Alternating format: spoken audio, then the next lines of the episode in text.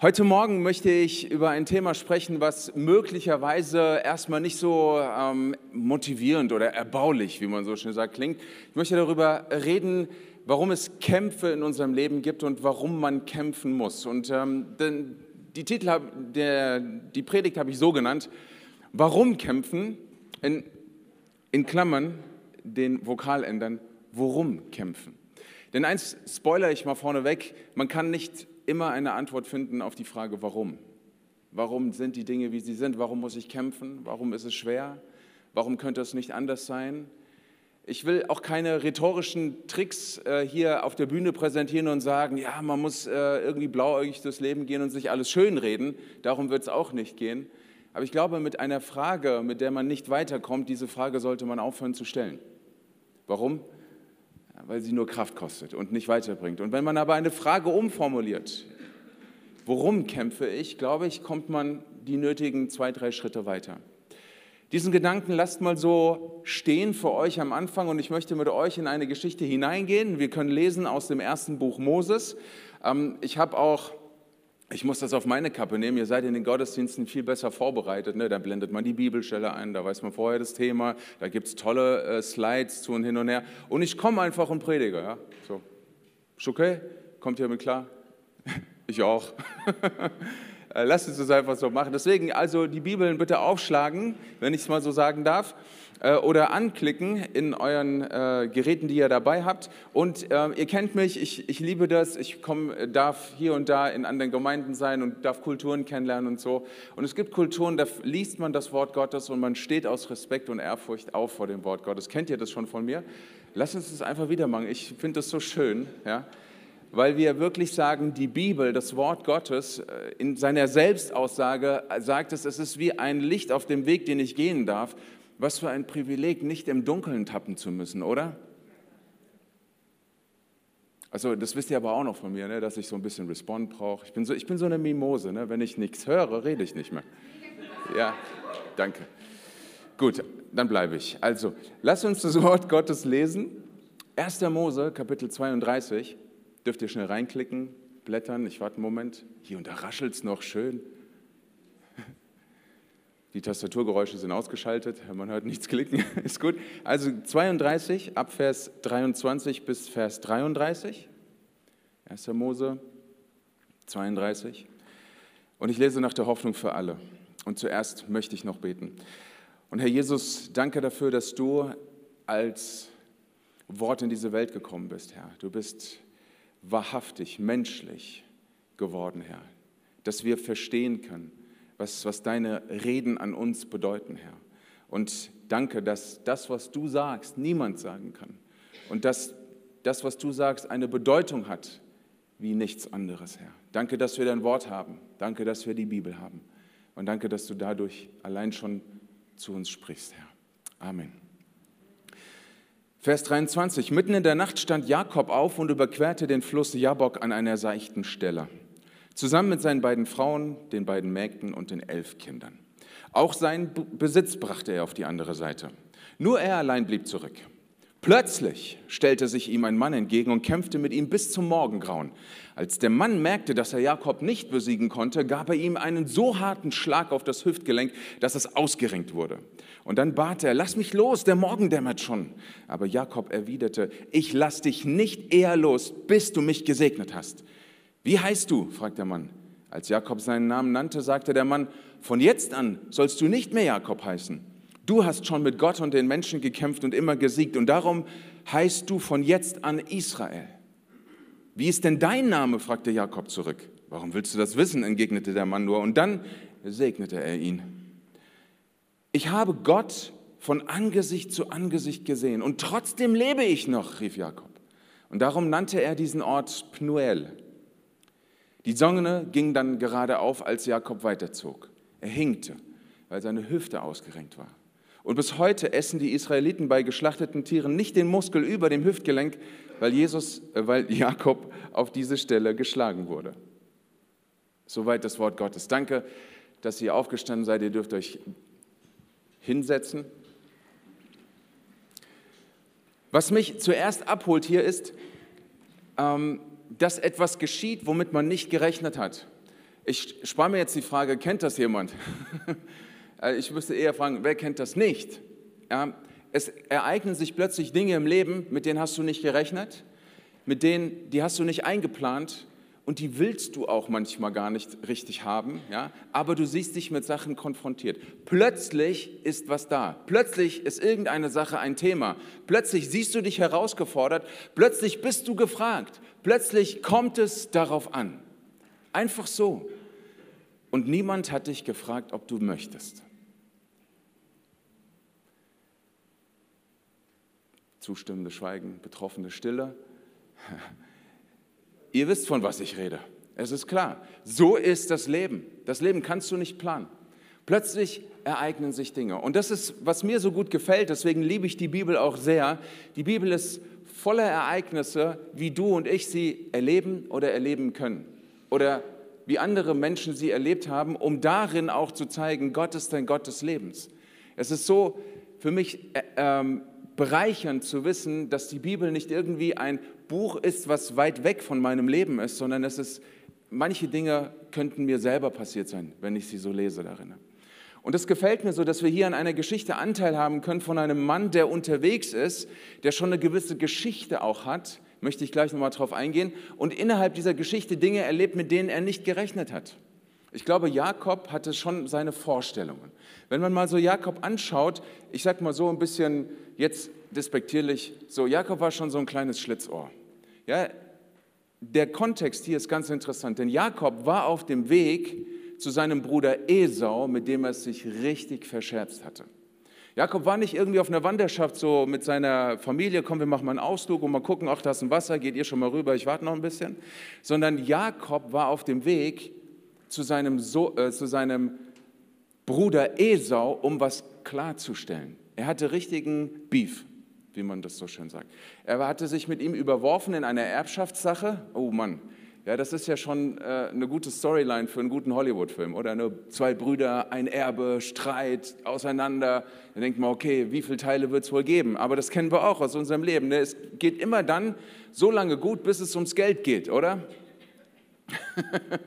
Und dann geht es in die falsche Richtung. So. Und genau das war die Situation, in der Jakob war. Und nicht nur das, er hatte sich nicht nur mit seinem äh, Bruder überworfen, Schlitzohrigkeit hat ihn die ganze Zeit schon irgendwo so begleitet, auch in, ich sag mal, in dem Familienbetrieb bei seinem Schwiegervater, wo er vorher gearbeitet hat. Ja, da hat er nämlich sich auszahlen lassen und war dann auf dem Weg nach Hause. Da hat er auch nicht alles so gemacht, wie man es machen sollte mit seinem Schwiegerpapa könnt das mal nachlesen. Ja? Also deswegen sage ich, Jakob, so ein kleines Schlitzohr, wusste schon so, wie man so durchs Leben kommt, hat so seine Vorstellungen vom Leben, hat so seine Erwartungen vom Leben, hat schon so einiges gemacht, erreicht und hat schon ein gewisses Standing gehabt. Man liest hier von immerhin seinem Besitz, den er hatte und wie wohlhabend er war und dass er das alles schon mal vorgeschickt hat. Also das war nicht irgendjemand, sondern der hat schon viel gesehen, viel erlebt, viel erreicht und der stand schon für irgendetwas. Und so jemanden, den man betrachtet, könnte man sagen, okay, der hat Ahnung vom Leben, der weiß, wie es geht, der hat einen gewissen Plan, eine Vorstellung, der kann auch mit den Dingen umgehen. Aber was wir hier lesen, ist trotzdem typisch Leben. Plötzlich heißt es, plötzlich findet sich dieser Jakob in einem Kampf wieder, den er nicht gesucht hat. Plötzlich findet er sich in einer Situation wieder, wo er kämpfen muss, wo er ringen muss und wo er gar nicht weiß, warum. Warum? Ich wollte doch darüber, ich bin doch gerade auf dem Weg, ich habe doch gerade was vor. Warum muss ich jetzt kämpfen? Wer ist es überhaupt? Was ist der Inhalt dieses Kampfes? Worum geht es hier? Warum habe ich mich jetzt mit den Dingen auseinanderzusetzen? Warum kann ich nicht einfach weitergehen? Diese Fragen, glaube ich, können ganz schnell aufkommen, wenn man plötzlich plötzlich und plötzlich mit Dingen konfrontiert wird, mit denen man nicht gerechnet hat, die man auch nicht auf dem Schirm hatte.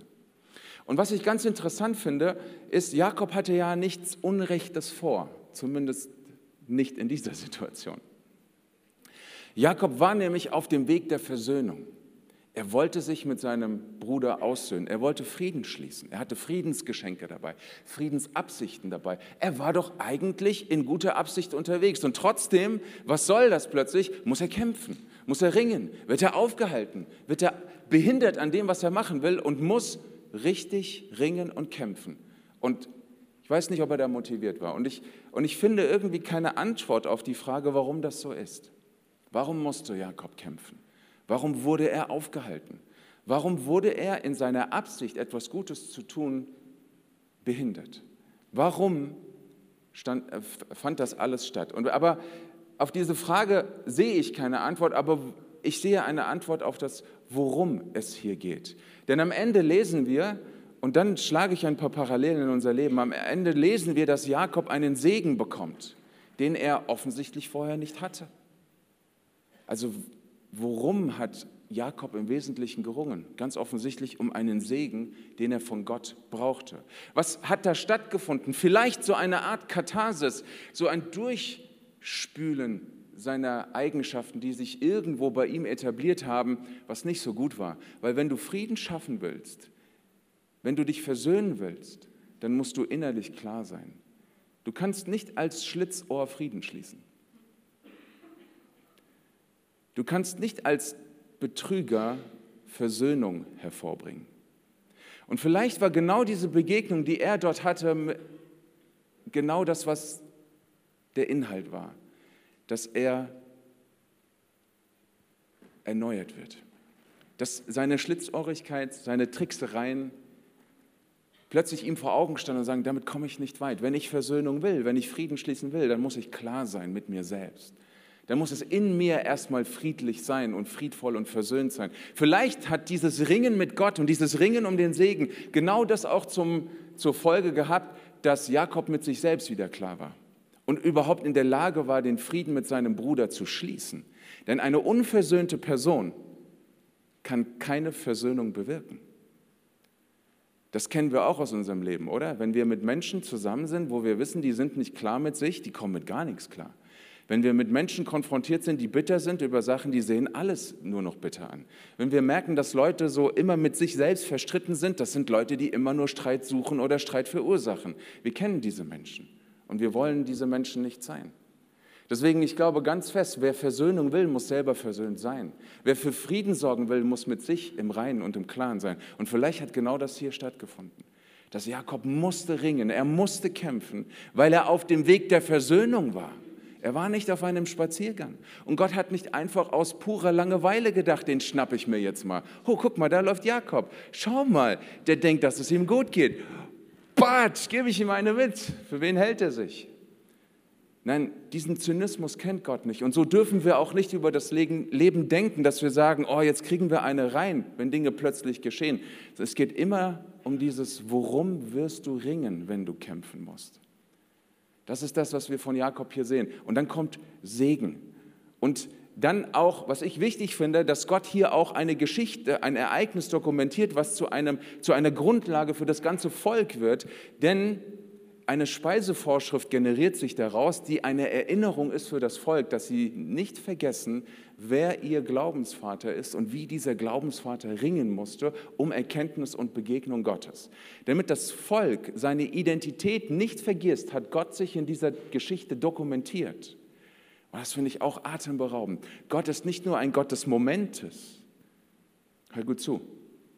Nicht des Momentes. Er ist ein Gott der Geschichte, des Lebens, des, deiner vollständigen, deines vollständigen Seins. Finde ich auch sehr schön, das hier drin erkennen zu können, dass Jakob am Ende sagte, ich habe Gott gesehen und ich lebe noch. Was für ein Ereignis und ich lebe noch. Und dann bekommt er den Segen, den er braucht und dann geht er weiter. Aber wie geht er weiter? Nicht als der Glaubensheld, gestählt, gestärkt und fit wie noch nie. Er hat seine Narben davongetragen. Seitdem hinkte er und ging dann weiter. Und jedes Mal, wenn du Jakob hast sehen und gehen, also gehen sehen, so wollte ich sagen, hast du gesehen, dass er gesegnet ist. Woran hast du es gesehen? An seiner Unvollkommenheit. Hm.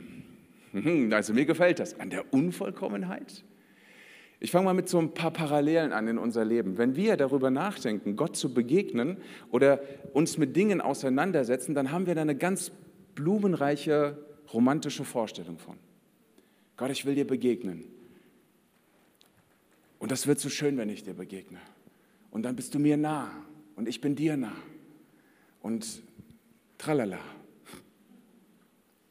Nicht, dass ich das nicht schön. Ich hätte es auch gern immer so. Also bin ich sehr offen mit euch. Ja, ich, ich bin, ich, ach, ich mag, ich hätte das gerne so. Ja, ganz einfach. so. Und dann aber heißt es, Gott zu begegnen, plötzlich, dass du mit Dingen konfrontiert wirst, die du dir nicht aussuchst und wo du dir gar nicht vorstellen könntest, dass diese Dinge dazu beitragen, dass ich Gott begegnen kann. Hast du schon mal darüber nachgedacht, in einer immens intensiven, vielleicht sogar existenziellen Herausforderung und Not und Krise, oh super, yeah, ich kann Gott begegnen? Oder hast du gesagt, was soll das? Warum passiert das? Warum bin ich in dieser Situation? Warum gerade ich? Warum muss ich das erleben? Was für eine Idee, die uns hier Jakob anbietet, zu sagen, in dieser Herausforderung, in diesem plötzlichen Ereignis, in diesem Ding, was nicht geplant war, wonach du nicht gefragt hast, was du nicht willst, was du nicht brauchst, was dich stört, was dich kränkt, was dich verletzt, was dir Mühe macht, was dir eine Last ist, ist eine Möglichkeit, plötzlich Gott zu begegnen. Kann man so das Leben betrachten? Ich finde schon.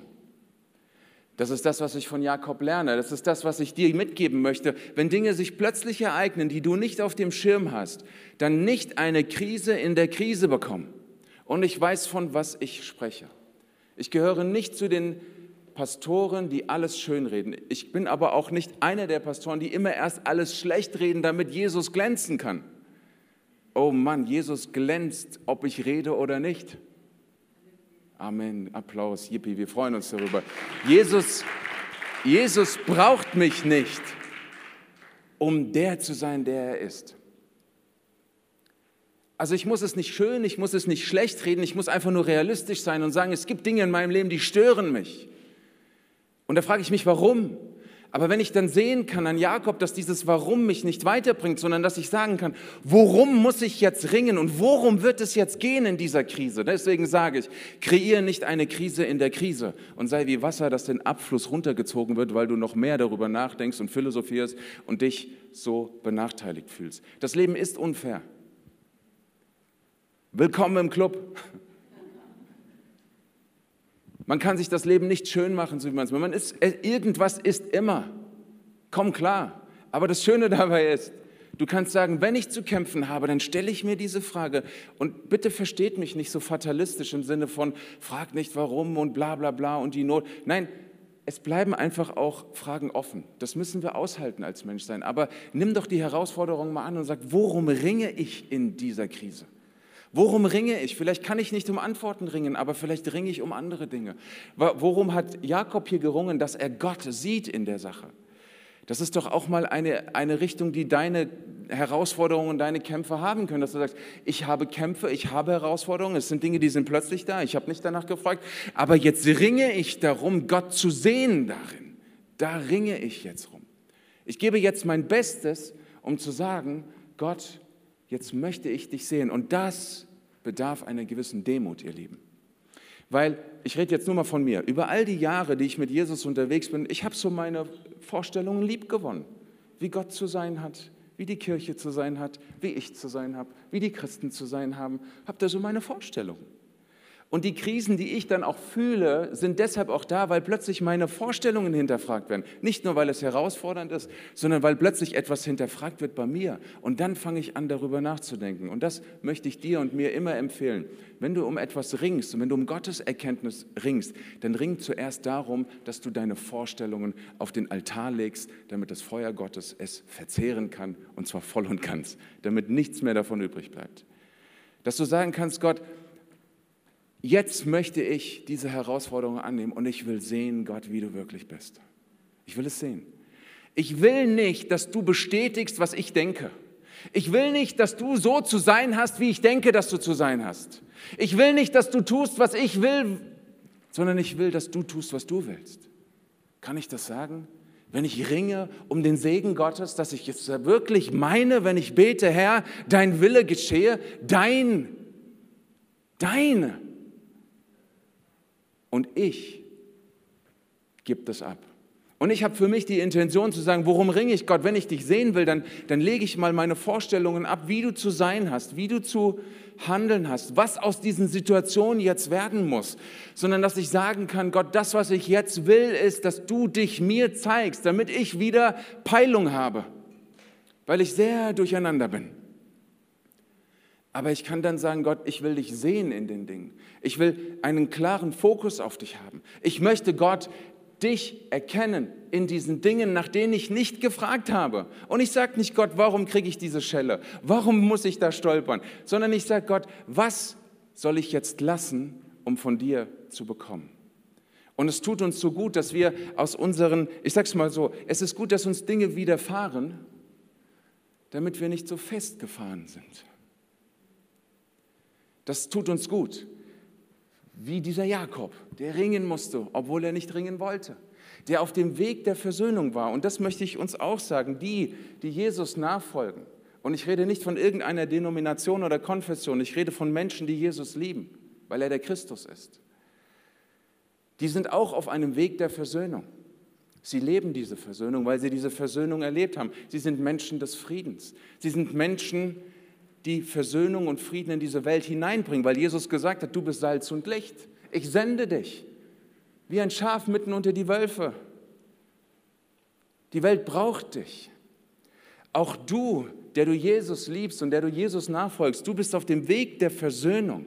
Du bist auf dem Weg des Friedens. Und deshalb ist es so wichtig, dass dein Bild von Gott nicht dein Bild ist, sondern ein Bild, was Gott in dir kreiert. Und er kreiert es oft dadurch, dass du um Dinge ringen musst. Denn wenn du Versöhnung bringen möchtest, dann muss dein Bild klar sein von Gott. Denn wir leben in einer Welt, die nach, die nach Liebe schreit. Es ist schön in unseren Kirchen und Gemeinden. Es ist schön in der Gemeinschaft der Heiligen und ich liebe das und es gehört zu meinen Lieblingsorten hier zu sein. Aber was ich nicht vergesse, wie es ohne Jesus ist. Und ich bin kein Star-Evangelist, ich bin kein missionarisch getriebener Christ. Das sind Dinge, da muss ich ringen. Aber was ich nicht vergesse, und das solltest du bitte auch nicht, vergiss nicht, wie dein Leben ohne Jesus ist.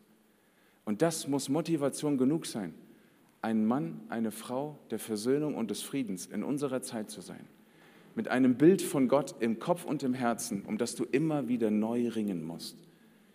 Die Welt braucht keine fertigen Antworten. Die Welt braucht keine perfekten Christen. Die Welt braucht keine religiöse Phrasendrescherei. Was die Welt braucht, ist dein Jesus, der dir sagt, ich liebe dich, ich vergebe dir, ich schreibe Geschichte mit dir, ich gebe dir eine zweite Chance, du bist mir wichtig, ich habe etwas vor mit dir, diese Dinge müssen nicht nur du hören, die müssen auch die Menschen um dich herum hören. Du bist wichtig für die Menschen, die um dich herum sind. Vergiss das nicht. Und deswegen ist dein Ringen nicht ein Ringen, weil du schlecht bist. Ich möchte auch mal mit diesen Lügen wirklich aufräumen. Und will auch mal, ich bin sonst nicht so dualistisch. Der, wer mich kennt, weiß das. Aber ich will wirklich dir auch mal sagen, der Teufel gibt ganz viele Lügen in deinen Kopf und in dein Herz immer rein. Wenn Dinge nicht gut laufen bei dir dann sagt er, du bist es nicht wert. Dann sagt er, du hast nicht genug gebetet. Dann sagt er, du hast zu viel im Internet dummes Zeug geguckt. Dann sagt er, du bist zu bitter in deinem Herzen. Dann sagt er, du wirst es nie verstehen. Dann sagt er, das geschieht dir recht. Überleg doch mal, warum es dir jetzt so geht. Was lamentierst du darum? Hast du, das hast du verdient, dass das so ist? Das sind alles Lügen. Alles Lügen. Die Wahrheit ist, du bist von Gott gewollt und geliebt.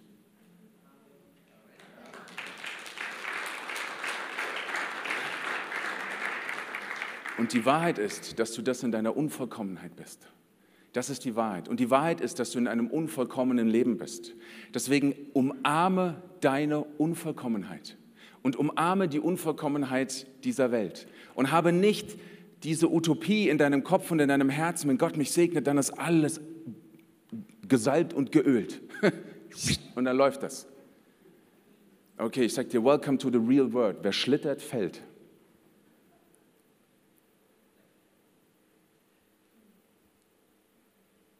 Gott ist ein Gott des Lebens und lehn das Leben nicht ab.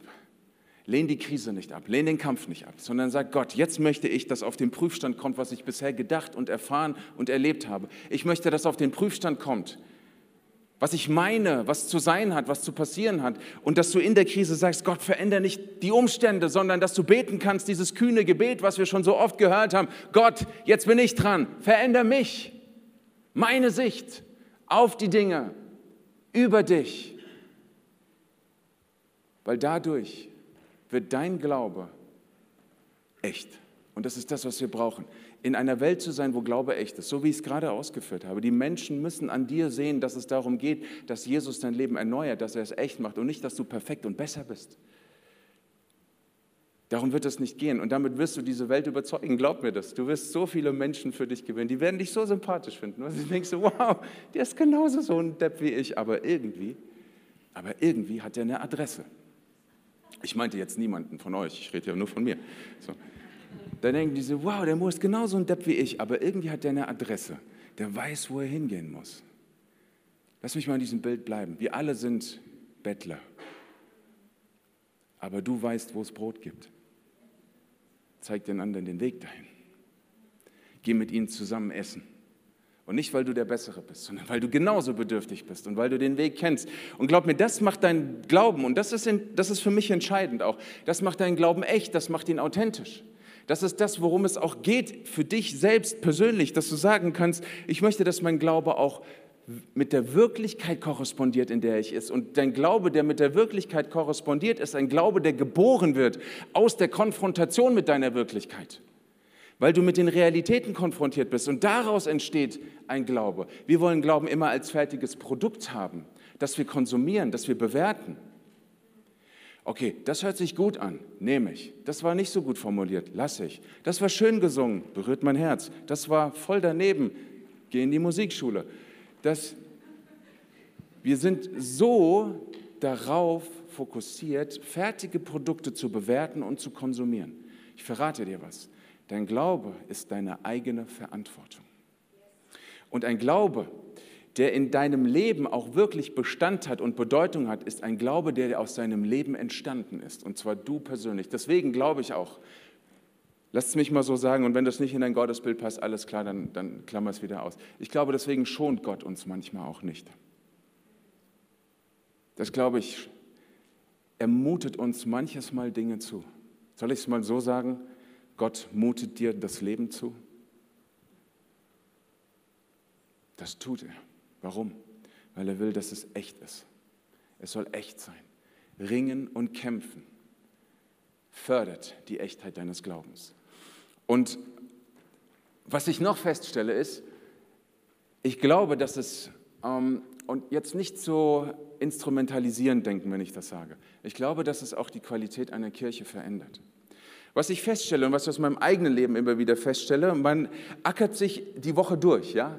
So, man nimmt sich vielleicht sogar nach so einer Predigt wie heute, yes, okay, und dann kommt der Montag, shoot, und dann kommt wieder der Dienstag und du denkst dir, Mann, schon wieder nicht, ja. Und dann schleppst du dich zum Mittwoch, zum Donnerstag, zum Freitag und kommst so quasi auf allen Vieren in die Gemeinde gekrochen und denkst dir, bitte auffüllen, ich bin empty, es geht nicht mehr.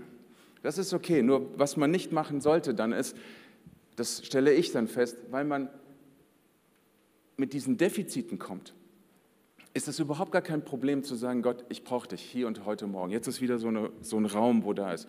Aber was du nicht sagen machen darfst, ist, aufgrund des Defizites, das in dir ist, ein Defizit um dich herum zu benennen. Zu sagen, weil es bei mir nicht stimmt, fange ich an, bei anderen rumzunörgeln der singt nicht gut, der predigt nicht gut, der sieht nicht gut aus. Du darfst bitte nochmal klatschen an der Stelle, bitte. Finde ich toll, danke. Ich habe es wahrgenommen und ich, ich applaudiere mit dir. Mein Defizit, oder lass es mich mal provokanter sagen, dein Defizit legitimiert dich nicht. Tut's nicht. Es ist, nicht, es ist nicht deine Aufgabe, in deinen Bedürfnissen in, der, in die Kirche zu kommen am Sonntag und zu sagen, bäh, bäh, bäh, bäh, bäh, bäh, bäh, bäh, bäh, bäh. oh, Halleluja, Jesus. Okay, mehr, mehr muss man nicht sagen, oder? Okay, gut, wir sind uns einig. Deswegen, wenn du diese Bedürfnisse hast, ich sag mal so, ich weiß, wie es ist von Montag bis Samstag. Ich weiß, wie das ist. Ich weiß, wie es ist. Wirklich, glaubst du mir. Keine Zeit für dies, keine Zeit für jenes. Aber ich sage dir was. Auch da ist es wichtig zu ringen. Manchmal liegt es vielleicht nicht daran, dass du keine Zeit hast. Vielleicht liegt es eher daran, dass du keine Disziplin hast.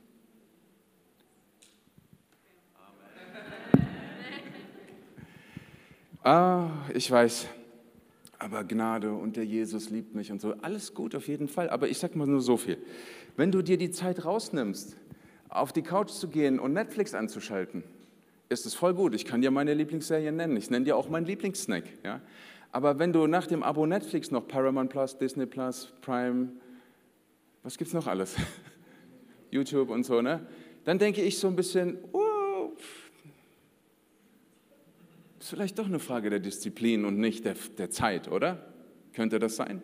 Kann es vielleicht sein, dass wenn du wieder neu Disziplin für dich lernst, im Sinne von, dass ein Kampf und ein Ringen manchmal auch sein muss, dass du da viel gesegneter rausgehst, als du das denkst?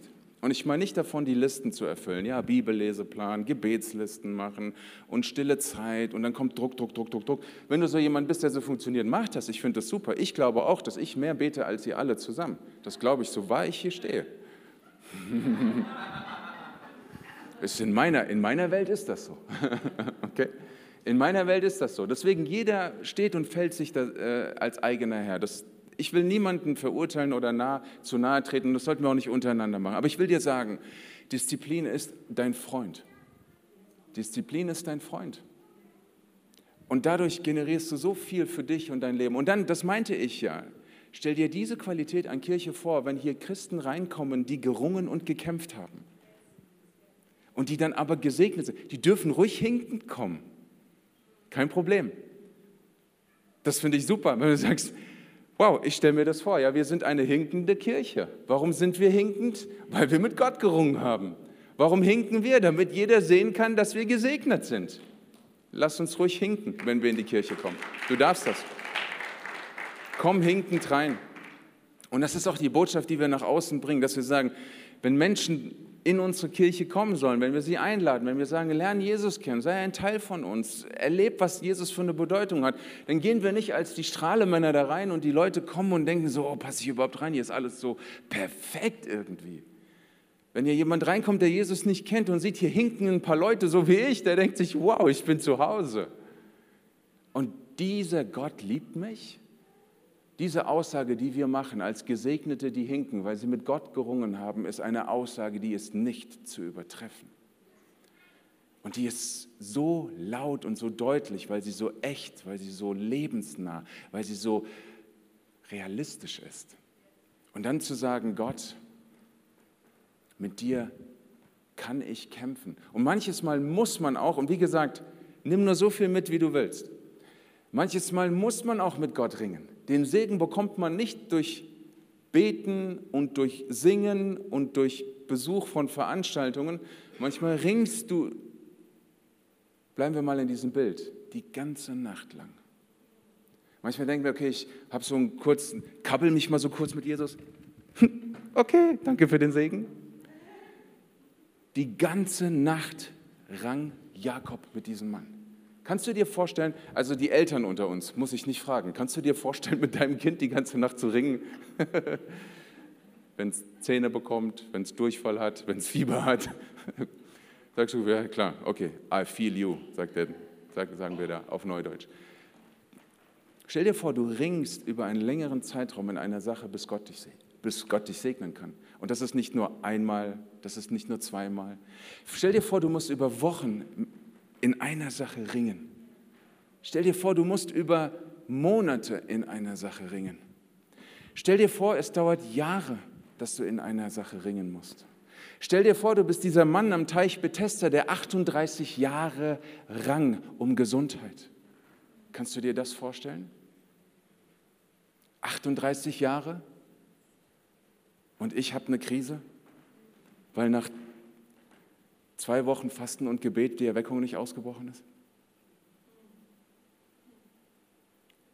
Wir müssen die Bereitschaft haben zu ringen. Und Fasten und Beten ist eine Form des Ringens, wo wir um die Dinge ringen. Und das ist absolut richtig. Und deshalb habt die Bereitschaft, nicht nur zu sagen, Gott, okay, dann ringen wir mal. Wie viele Runden brauchst du? Acht, zehn, zwölf? Wie lange geht so eine Runde? Diese Parameter haben wir nicht. Wir müssen nur diese Bereitschaft haben zu sagen, Gott, ich will mit dir ringen in dieser Sache und ich höre nicht auf zu ringen, bis du mich segnest. Ich höre nicht auf. Das ist eine Beharrlichkeit, die wir haben. Wird vielleicht dadurch auch unser Glauben geschärft? Wird vielleicht dadurch auch deutlich, wie ernst mir die Dinge sind? Wer weiß? Hab die Bereitschaft, die ganze Nacht zu ringen, wenn es sein muss. Und hab die Bereitschaft, zu Gott zu sagen, Gott, und nicht ehe du mich segnest, höre ich auf. Und wenn du Narben davonträgst und wenn du Wunden davonträgst und wenn du hingst, dann ist es so. Weil es immer eine Erinnerung auch an dich ist, so wie es hier dokumentiert ist. Und diese Schrift ist hunderte von Jahren alt, die uns daran erinnert, dass wenn man mit Gott ringt, dass man hinkt, aber dass man Segen hat. Und was das Wundervolle dabei ist, er sagt, wie ist dein Name? Und er sagt, fortan sollst du heißen, nicht mehr Jakob, sondern du wirst Israel heißen. Die Gottesbegegnung bedeutet Erneuerung deiner Identität. Und das ist keine Überschrift in einem Buchkapitel, aber trotzdem gut zu merken. Die Gottesbegegnung bedeutet die Erneuerung deiner Identität. Und der Name ist nicht nur so, wie wir das machen, wir geben halt jemandem einen Namen, sondern Namensgebung in dem Verstehen dieser Texte bedeutet, ich spreche über dich eine Autorität bezüglich deines Charakters, deiner Persönlichkeit und deiner Identität aus. Ich verleihe dir ein Sein. Du wirst nicht mehr Jakob sein, der Trickser, das Schlitzohr. Du wirst Israel sein, der, der mit Gott gekämpft hat, der, der gesiegt hat, der, der gesegnet ist, der, mit dem ich noch so viel mehr vorhabe. Wir sind ja bei 1. Buch Mose. Wir sehen ja dann, was wird aus dem Volk Israel? Was werden aus all den Verheißungen, die Gott gegeben hat? Aber merkt ihr auch, wenn ihr das lest, Israel hat nie aufgehört, ringen zu müssen. Immer und immer wieder. Durch selbst verursachte Probleme, durch Probleme von außen, haben nie aufgehört, ringen zu müssen. Es gehört also dazu. Aber die Gottesbegegnung ist eine Folge des Ringens und eine Folge des Ringens ist, dass deine Identität erneuert wird, ein neuer Name wird ausgesprochen über dich. Dein Ringen hat dieses Ziel. Es erneuert sich in dir. Etwas, was vielleicht verschütt gegangen ist. Und etwas Neues bricht auf in dir und durch dir. Und Gott macht deutlich, ich bin ein Gott deines Lebens, ich bin ein Gott deiner Identität und ich bin ein Gott deiner persönlichen Geschichte. Weil Gott radiert deine Geschichte nicht aus. So manchmal, dass wir so denken, so okay, alles was war, spielt keine Rolle mehr. Hört mal. 2. Mose, Kapitel 3, Vers 6. Da offenbart sich Gott und er spricht in einer Selbstoffenbarung. Schlag das mal auf, ich finde das sehr interessant. 2. Mose, Kapitel 3, Vers 6.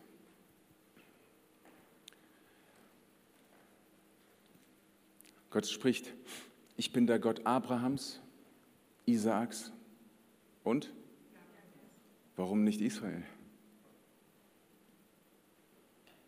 Ist das nicht spannend? Gott ist ein Gott der Geschichte. Gott ist ein Gott, der Geschichte schreibt. Und er vergisst nicht, wer Israel war. Er sagt, ich baue auf diesem Scherbenhaufen auf, damit ihr eine Sache nicht vergesst. Ich bin Gott, nicht ihr. Ich habe euch erwählt, nicht ihr mich. Ich habe euch erschaffen und ich bin nicht eine religiöse Idee von euch. Damit immer klar ist und deutlich ist, in der Geschichte dokumentiert, dass Gott dein ganzes Sein sieht. Er sieht deine Geschichte, er sieht deine Identität, er sieht deine Kämpfe, er sieht deinen Glauben und er beantwortet es immer, indem er dir den Segen gibt, den du brauchst. mit der ein oder anderen Narbe, die du davonträgst. Das ist der Gott, mit dem du leben darfst, an den du glauben darfst, für den du leben darfst, den du zu anderen Menschen bringst. Ein Gott, mit dem du immer lebst und den du liebst, aber mit dem du auch manchmal ringen musst. Ein Gott, der dein Leben sieht, der deine Identität sieht, der deine Geschichte kennt und der ein unbedingtes Ja zu dir hat. Also, worum ringst du?